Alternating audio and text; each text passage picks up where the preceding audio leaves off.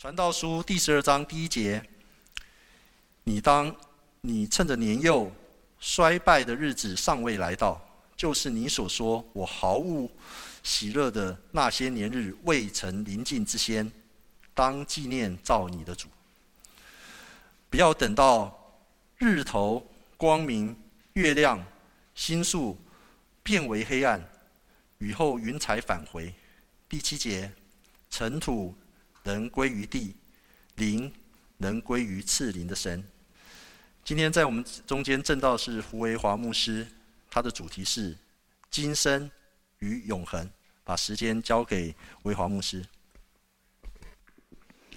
各位弟兄姐妹平安。我们好不容易来到传道书的结尾，最后第十一章、十二章这两章的经文，是这卷书最后传道者做结论时候他所说的话。各位可以从我们刚刚所读的经文，十二章第一节，他说：“你趁着年幼。”衰败的日子尚未来到，就是你所说我毫无喜乐的那些年日，未曾临近之先，当纪念造你的主。有一个日子是必然会来到的，是毫无喜乐，是衰败的日子。第二节他用了一些词语来形容，他说：“不要等到日头光明、月亮、星宿变为黑暗。”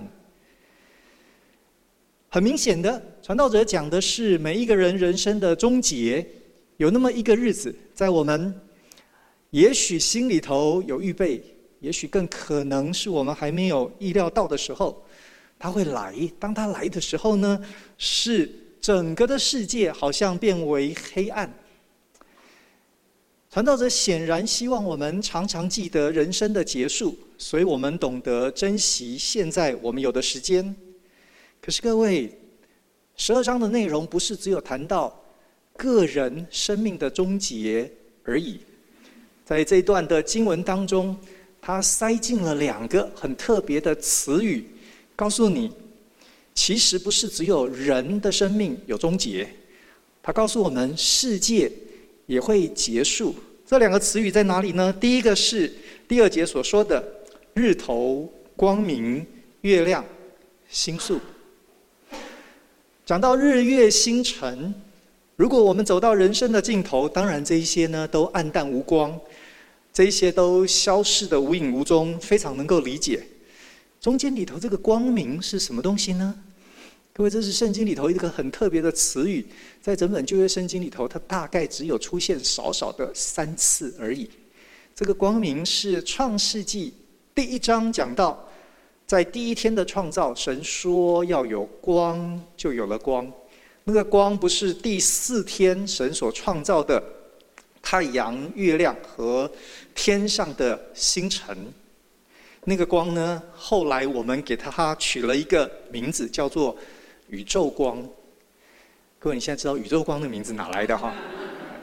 其实是第一天神先创造的那个光。那个光不同于日月星辰，那个光在圣经里头很少很少描绘形容，在这里呢再一次的出现，他告诉你说，不是人世界的日月这些光源会不见而已，是宇宙的光也会停止，也会消逝。这是第一个暗示。第一个二个暗示说世界会终结，是。后面那句话，他说：“雨后云彩返回。”弟兄姐妹，我们这个中文圣经很有趣。我们读到这个词语呢，想象的画面非常漂亮。我们想象的是，就好像呃前几天午后都有这个暴雨哈，雷阵雨之后呢，好像我们看见彩虹，看见太阳重新出现，非常漂亮，金黄色的天空。人生就是应该像这个样子，各位，这是我们想到读到雨后云彩返回，我们想象的画面。呃，很不幸的是，有一点点扫兴哈。原文圣经讲的呢，完全不是这个意思。那个云彩那个字翻得太漂亮了，其实原来的意思是乌云，是非常非常浓密的那个黑暗的乌云，是那个。雨的含量非常非常高的。所以呢，在大雨之后，这样子的云又回来，代表什么呢？代表又要下暴雨了。各位，这是在挪亚洪水里头常常出现的那个字。所以雨后云彩返回呢，并不是告诉我们雨过天晴，是告诉我们好像世界末日般的毁灭会再次临到。挪亚洪水在圣经的语言里头已经变成世界末日的代名词。这里呢，告诉你，雨后呢，乌云再一次的回来，所以世界有一天会走到它的末了，它的毁灭。所以传道者在十二章里头要告诉我们的，还不是我们每一个人的生命都有终结。他告诉我们，世界有末日。他告诉我们，我们除了面对自己之外，我们还得面对大环境客观的事实，那就是世界有一天。会走到结束的日子。如果个人的生命会结束，宇宙也有停止或者是消失的那一天，那究竟生命的意义是什么？如果我们所知道的这个世界有一天它会不存在，各位，那这样子我们还能够相信有永恒吗？我们怎么想象永恒呢？如果我们所经历的每一件事，通通都可能会像圣经所说的，它会消失，它会不存在。我们所拥有的，我们所接触的所有这些物质，它都会崩解，它都会朽坏。那圣经干嘛又一直很坚持告诉我们要有永恒呢？在这样的情况之下，还相信永恒，难道不会太浪漫一点吗？不会太不切实际吗？也许就像很多人在想这个问题的时候，他得到的一个很正常、很自然的结论，那就是：所以我们就好好把握眼前嘛，把握现在嘛，能够好好过、好好享受、好好吃、好好喝，能玩尽量玩，其他的呢，都太虚无缥缈，其他的呢，都完全无法掌握。来的，有的。或者想象的有一天都会不存在，不是吗？有趣的是，圣经虽然一而再、再而三的警告我们世界有终结的一天，可是圣经也非常非常的强调，仍然有永恒。在传道书第三章十一节，应该是我们最近这段时间相当熟悉的经文。他说。神造万物，各按其时成为美好。神又将永生，或者翻成永远，其实翻成永远，说不定是更好的一个翻译哈。神将永远安置在世人的心里头。弟兄姐妹很有趣，我们生命很短暂，可是神却坚持把永恒的概念、永恒的那个盼望。放在我们的心里，所以呢，尽管我们处处在时空当中受到限制，可是，在思想的层次，在心灵的认知或者感受上面，永恒几乎是人非常非常常有的渴望，不是吗？我们希望东西耐用，我们希望人跟人的关系经得起考验。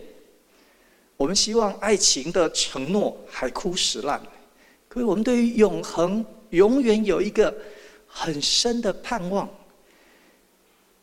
虽然我们都知道生命很短暂，我们知道青春不在，为什么呢？传道者告诉我们很简单，因为神把永恒放在你的心里头，你心里头是知道。你的一生，生命绝不是只有这短短的几十年而已。尽管我们不在了，各位，好像生命仍然可以用某一种方式、某一种意义，它继续有它的价值，有它的存在的必要。所以，不但永恒存在，甚至于神使我们有这个概念，常常等候、盼望。跨越生命短暂的限制。今天早上我起来之后呢，呃，因为我们家师母从来不供应早餐哈，这个大家可能不知道，所以呢，呃，师母通常起来以后已经没有早晨了，所以不供应早餐，所以我每一天的早餐都是自己解决。那呃，今天早上呢，我就到了麦当劳去吃早餐。我正在坐在那里享受我的丰盛的饮食，突然看见一个大概跟我差不多年纪的一个中年男子，推着轮椅，轮椅上面坐着一个老先生。我看他们两个人的互动，我觉得这应该很清楚哈，是一对父子。他推着他的老爸爸，看起来呢，应该八十几有了。推进了麦当劳，然后呢，找到一个桌子，他把椅子呢布置好。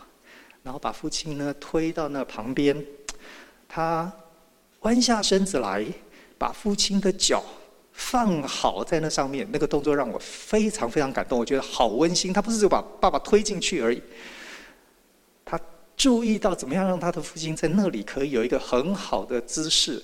然后呢，他去点餐，点了餐之后呢，他帮他的父亲弄好食物，给他咖啡。然后解释每一项食物，虽然我心里头在想说，八九十岁的老先生喜欢吃麦当劳也是蛮稀奇的。各位，我看他们的互动，我就觉得心里头非常非常的感动。为什么我会觉得感动？各位，其实那是我们心中的永恒，你知道吗？是因为有永远的概念，所以我们很容易被美善的事情感动。当你把永远的这个概念拿掉，美善的事情呢，完全无法撼动你的内心。如果你只有短暂的时空，没有永恒的意义和认知，你看到的这一些，它不会进到你的心灵的层次。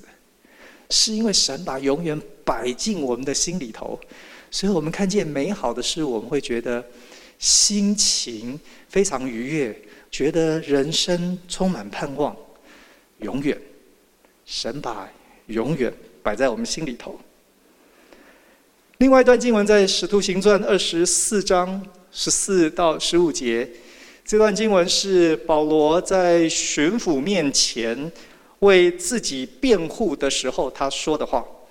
他说：“有一件事我向你承认，就是那些人告我的犹太人，他们。”所称为异端的道，我承认他们告我异端的道这件事情是的，那是怎么回事呢？是我正按着那道侍奉我祖宗的神，又信合乎律法的和先知书上一切所记载的，并且靠着神盼望死人无论善恶都要复活，就是他们自己也有这个盼望。各位，保罗所说的这段话里头，跟我们今天的主题有关的是，保罗说他相信，人即使死了之后，即使我们短暂的生命结束之后，仍然要复活，进入所谓的永恒。我们大部分的时候想这个题目呢，特别是在呃人类社会的文明里头所衍生出来的概念，常常是。好人、善人，他们好像有某一个形式，死了之后还有可能有一些什么样子的存在。所以在某一些的宗教信仰里头、民俗信仰里头，好人会变成神。可是各位，保罗以及犹太教，就是那些告他的人。所以，犹太教和基督教基本上的主流思想信仰是什么呢？是保罗这里所说的，圣经的教导是人无论善恶都要复活。各位，所以呢，永恒刚刚我们所说的那些事，还不只是跟所谓的好人有关，它跟每一个人都有关。不管你愿不愿意承认，圣经告诉我们。人无论善恶都要复活，我们都跟那个永恒会沾上关系，我们都有所谓永恒里头的命运，永恒里头存在的形式。不但人在心里头有永远的概念，经文告诉我们，人未来会经历这样子的状况，尽管我们的生命很短暂，会进入死亡，但是死亡不是终点，死亡不是句点，因为人会复活，而且这里讲得很清楚，无论善恶都要复活。弟兄姐妹，这个经文呢，也解决了我们常常有的一个问题，就是。刚刚我们所说的，因为我们的生命很短暂，因为我们所拥有的这些东西都会老了，都会坏掉，所以我们常常不太能想象永恒是怎么回事。可是保罗很清楚地告诉我们，死亡它不是永恒的对手，永远这件事情它超越了死亡的权势，死人要从他的死亡当中复活。其实我们也许应该要再多谈一点点，这个在今天你我生活的环境、文化、世界里头非常普遍的观念。我们的世界很强调人的独特、人的伟大，我们强调生命的价值。所以呢，当我们还活着的时候，我们的人生值得我们尽一切的努力，有机会要把握，要多尝试，要。发挥你的才干，让你的存在对这个世界产生意义、价值、影响。我们努力追求真爱，我们讨论自我实现，不是吗？这是我们今天的时代。但是各位很有趣，这个时代呢，同时坚持不相信神的存在，所以呢，他也不相信生命的永恒。我想告诉你说，这其实是一个超级奇怪的组合。高台人的独特，可是呢，不相信神的存在，也不相信永恒的意义。如果人的生命起点没有神的旨意，人生命的结束那个终点也跟永恒无关。所以我们人是什么呢？我们是时间洪流里头一个偶然出现。然后呢，有一天我们会莫名其妙，或是无能为力的消失。各位，在这个短暂的时间，在这个偶然到莫名其妙或无能为力当中的这段时间，你要追求自我实现，你的生命好有价值，你不觉得很可笑吗？如果是这样，我们凭什么坚持人很独特？你的存在很有意义，我们凭什么主张生命是有意义的？如果没有永恒，会有道德吗？需要道德吗？如果没有永恒，还有意义吗？需要意义吗？各位，如果你真的觉得生命的起点，只是偶然，只是巧合，只是几率，然后呢，会在另外一堆混乱无序的几率当中，我们就消失了。如果是这样，说不定就是吃喝快乐等死还比较有意义耶。圣经怎么讨论永恒呢？弟兄姐妹，传道者在传道书里头呢，只有告诉我们有永恒这件事情，你得面对。没有太多去分析解释永恒这件事，我想了很久，最后决定呃打破我的惯例哈。我的惯例通常是我只处理一段经文，今天呢，我不但要处理另外一段经文，而且我要讨论新约的经文，真是为难我啊。我们来看路加福音第十六章，耶稣所说的一个比喻。路加福音十六章十九节开始，耶稣说：“有一个财主穿着紫色袍和细麻布衣服，天天奢华宴乐；又有一个讨饭的名叫拉撒路，浑身生疮，被人放在财主门口，要得财主桌上掉下来的零碎充饥，并且狗来舔他的疮。后来那讨饭的死了，被天使带去放在亚伯拉罕的怀里，财主也死了。”并且埋葬了。拉撒路是一个很可怜的人，他的行动显然很有困难，所以他不但身体看起来有点状况，有点疾病，行动很困难，经济生存是很大的压力跟挑战，所以呢，经文告诉我们，人家把他抬来放在财主的门口，他是来讨饭的。为什么把他放到财主的门口呢？各位理由应该很简单，显然是觉得这个财主这么有钱，所以呢，让他多养活一个人，对他来说一点都不是困难嘛。所以把他带到财主的门口。可是经文告诉我们，拉萨路在那里，他的生存并没有太大的改善，他只能够吃桌子上面掉下来的零碎。各位，这跟我们养古代的社会养鸡鸭，呃，没什么差别呀。经文说，狗来舔他的伤口。弟兄姐妹，这不是你家里的或者宠物哈，在中东的世界，特别是在古代的环境里头，狗呢是这一些人最不喜欢、最看不起的动物。OK，这些人还没有狗是宠物的概念。所以呢，拉萨路在那里的完全没有被财主以及他的家人、他的财富之下的势力得到任何一点的帮助和照顾。他在那里呢，几乎是被人欺负、践踏、羞辱到了极致。很可惜的是。拉萨路的一生好像就这样结束了耶。各位，经文告诉我们说，我们以为结束了，其实呢，才刚开始。因为，因为有永远这个概念，在上帝的设计里头有永远。所以经文告诉我们说，阿撒路呢被天使带到亚伯拉罕的怀里。带到亚伯拉罕的怀里，这个呢，对我们现代人来说是一个奇怪的描绘。这是什么关系呢？其实他的意思是，他来和亚伯拉罕一起坐席吃饭。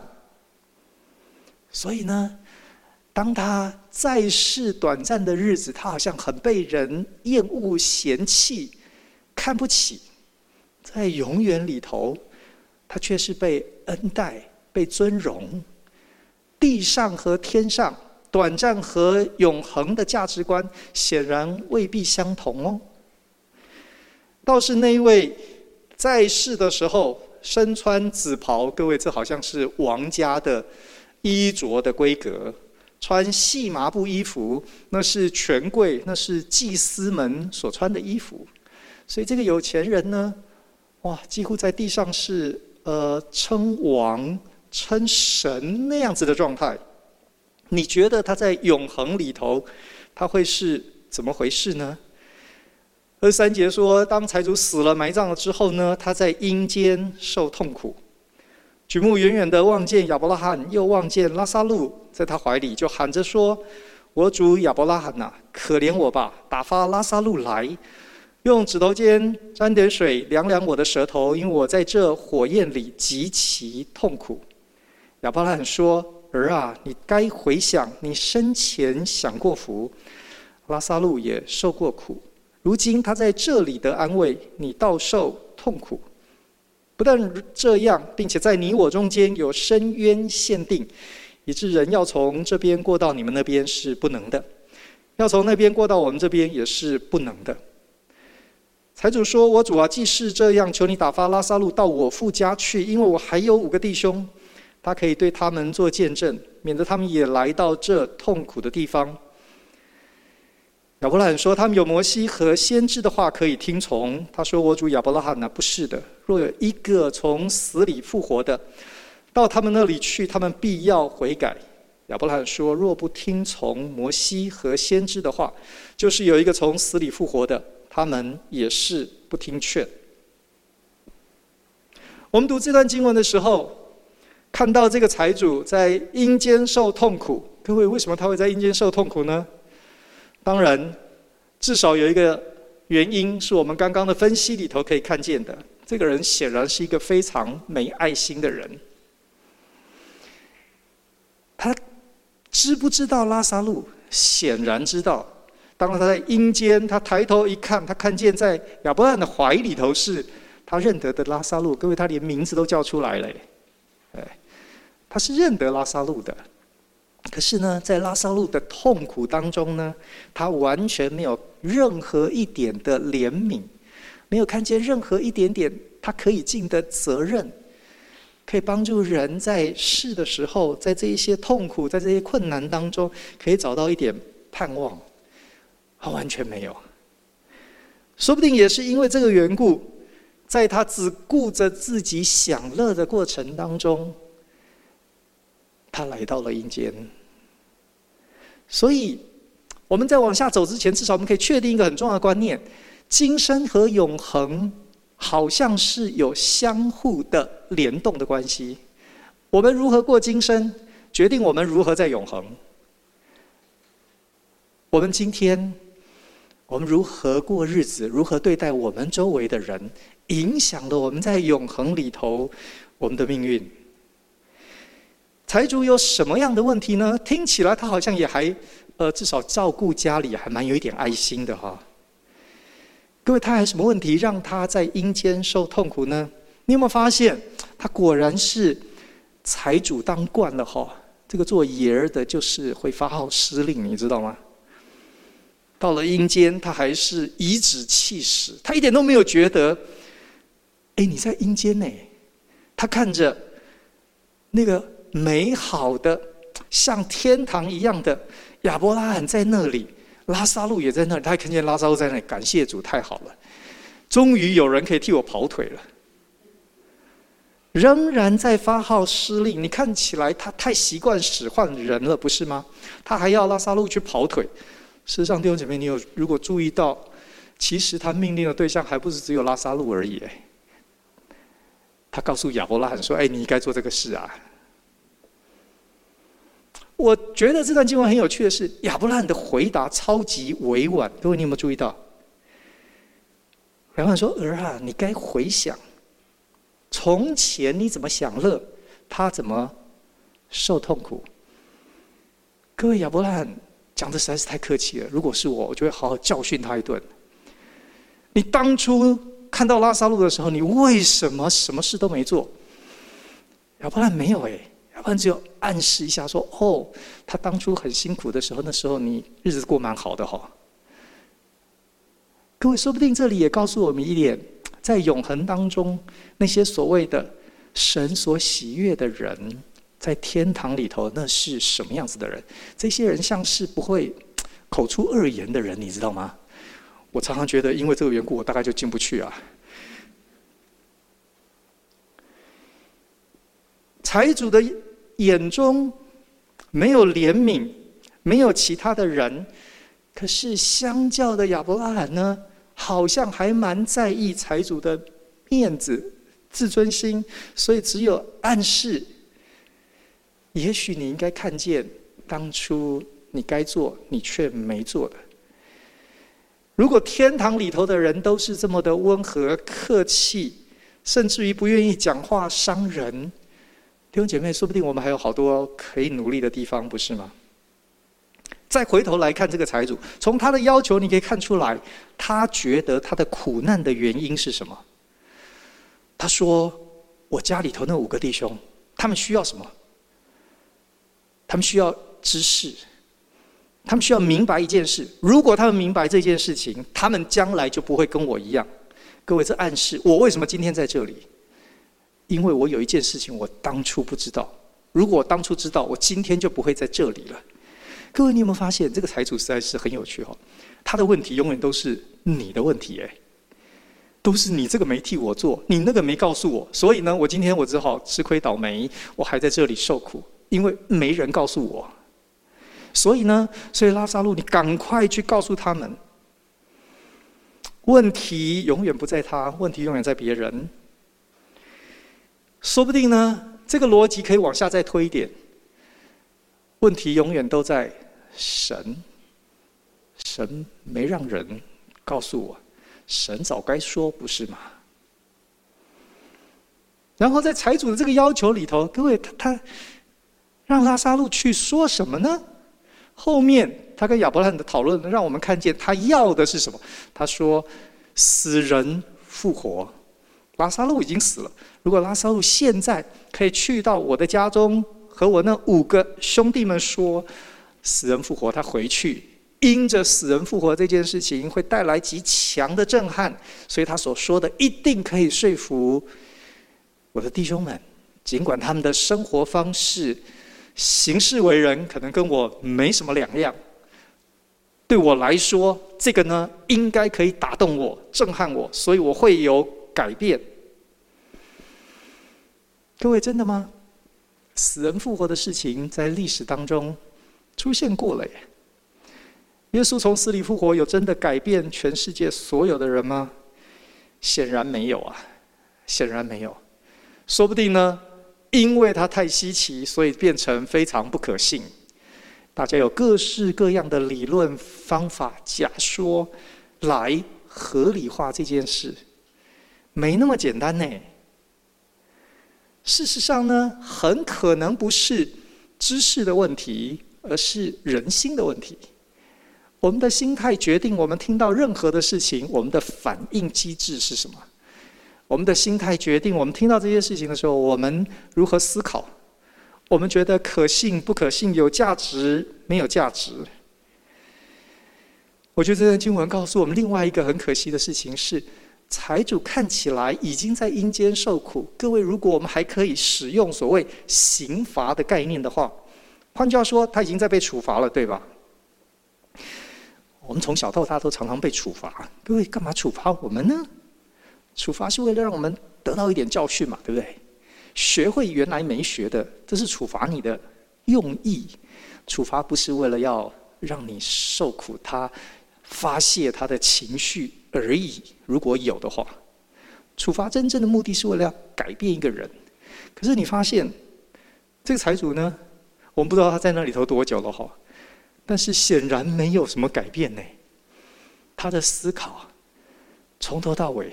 仍然是非常非常的自我中心，在考虑地狱、阴间，呃，永恒的受苦刑罚，其实常常仍然没有办法改变人是自我中心的这件事情。各位，我这个平常做老师哈，所以我常常在想，常常在找这些东西，就是如何帮助人可以懂一个可能有点复杂的观念啊。找到一些合适的教材，如果有的话，哇，那真是开心的不得了哈！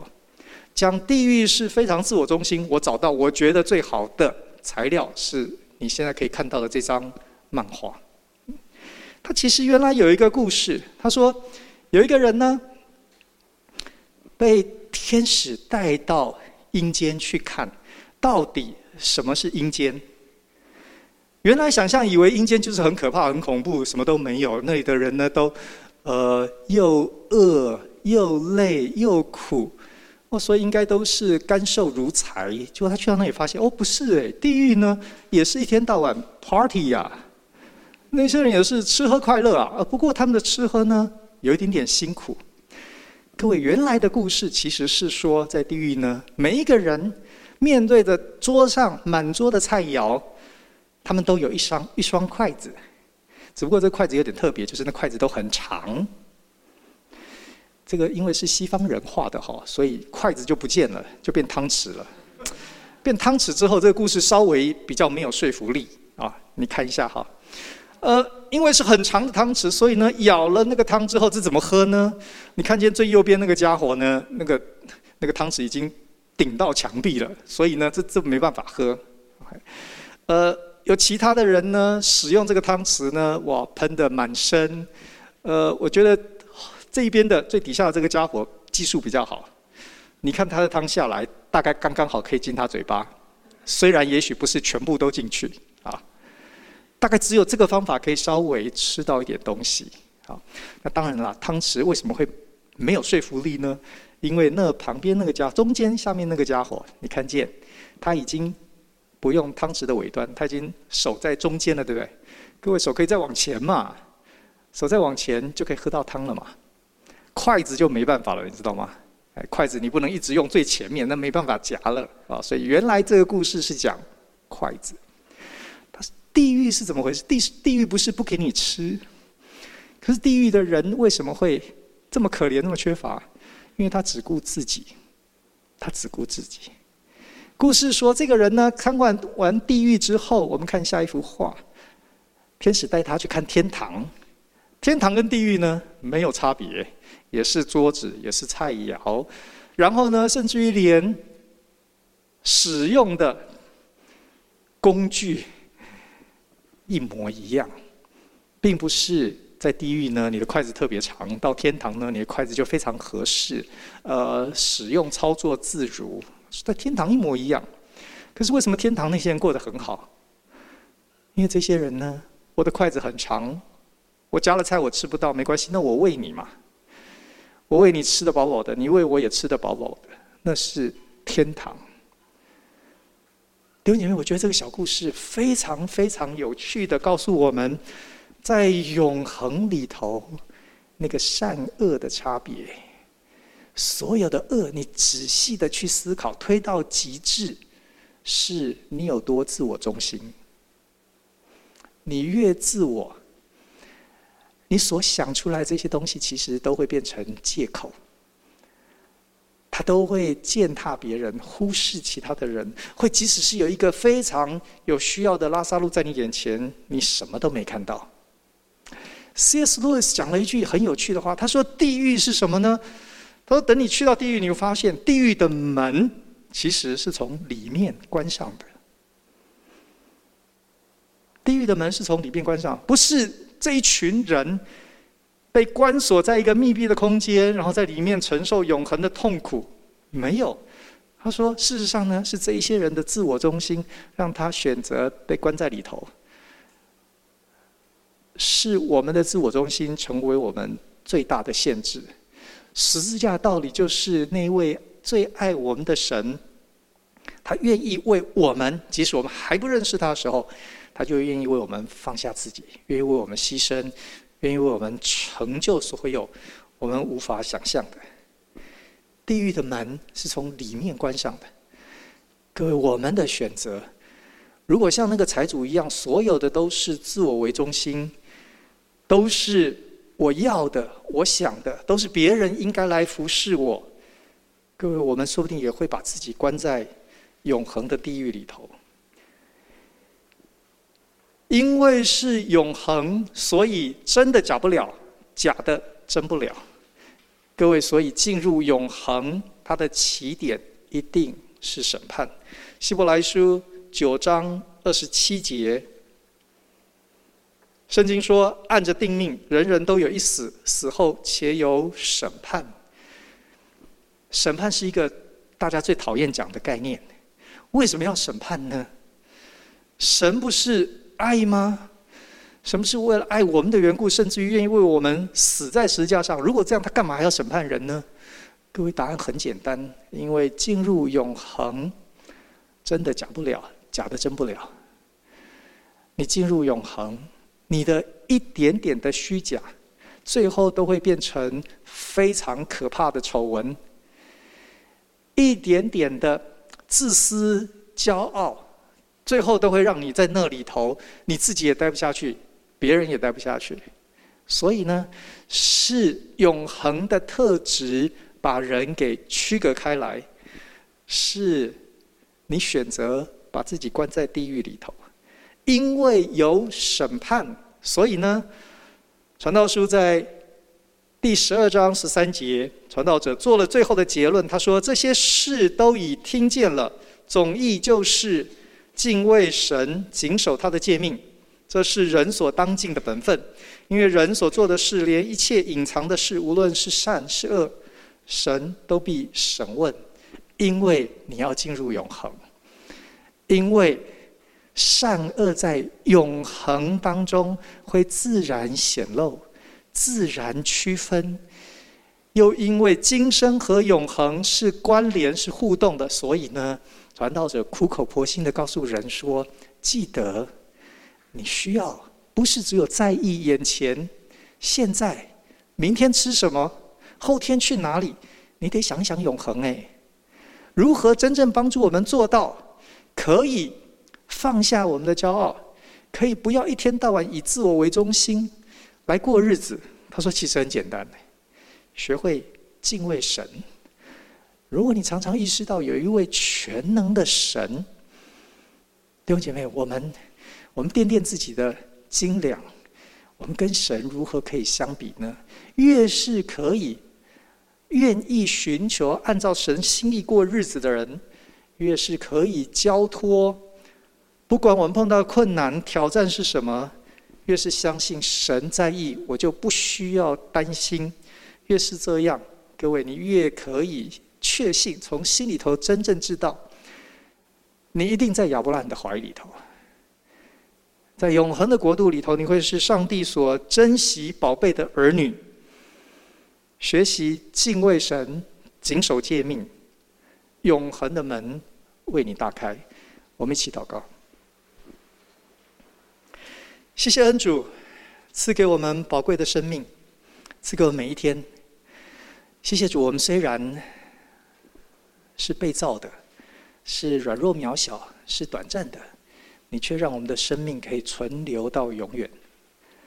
愿主恩待在这里的每一位弟兄姐妹，恩待每一位真心寻求你的人。